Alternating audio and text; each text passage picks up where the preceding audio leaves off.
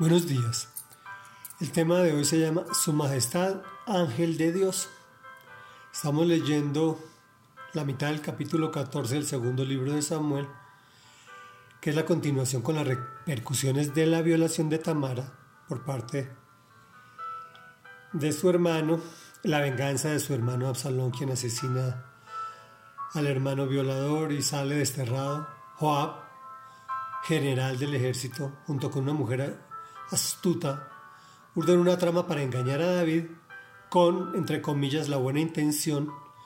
Le cuentan una historia similar a la que él está viviendo con su hijo para que lo, le, levante el castigo. El castigo que, que el mismo Absalón se impuso, ¿no? Y continuamos con el relato. Pero la mujer siguió diciendo, Permita a su majestad a esta servidora suya decir algo más. Habla. ¿Cómo es que su majestad intenta hacer lo mismo contra el pueblo de Dios? Al prometerme usted estas cosas se declara culpable, pues no deja regresar a su hijo desterrado. Así como el agua que se derrama en tierra no se puede recoger, así también todos tenemos que morir.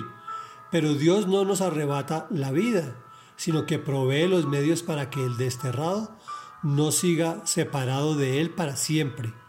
Yo he venido a hablar con Su Majestad porque hay gente que me ha infundido temor. He pensado, voy a hablarle al rey, tal vez me conceda lo que le pida, librándonos a mí y a mi hijo de quien quiere eliminarnos para quedarse con la heredad que Dios nos ha dado. Pensé, además que su palabra me traería alivio, pues Su Majestad como es un ángel de Dios que sabe distinguir entre lo bueno y lo malo, que el Señor su Dios lo bendiga. Reflexión. Hoy vemos lo fácil que es enredar a una persona para que haga lo que no debe hacer, obligándolo con sus propias sentencias. Una vez que declara misericordia hacia su hijo o hacia el hijo de la mujer, ésta le reprocha. ¿Cómo es que su majestad intenta hacer lo mismo contra el pueblo de Dios? Y procede a decir lo que vino a hacer, que le permita regresar a su hijo desterrado. Y antes de que dicte sentencia contra ella, que no es lo característico de David, ella procede a adular al rey.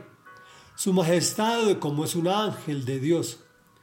¿Cuál sería la recomendación de hoy? Ojo con la cercanía de los amigos que no comparten tu fe. Por un lado y por otro, ten mucho más cuidado con aquella persona que te adula. No esperes nada bueno de esa persona. Oremos. Amado Señor, Santo y poderoso, necesito tanto discernimiento para poder estar atento de aquellas personas que vienen a mí con engaños y salamerías buscando ayudarme, pero que en realidad quieren conseguir sus propios intereses a mi costa. Amado Dios, guía mis pasos, que tu voz se escuche con claridad, que me pueda relacionar contigo como un hijo con su padre que lo ama, que yo sienta ese amor tuyo tan deseado. Te lo pido en el nombre de Jesús. Amén y amén.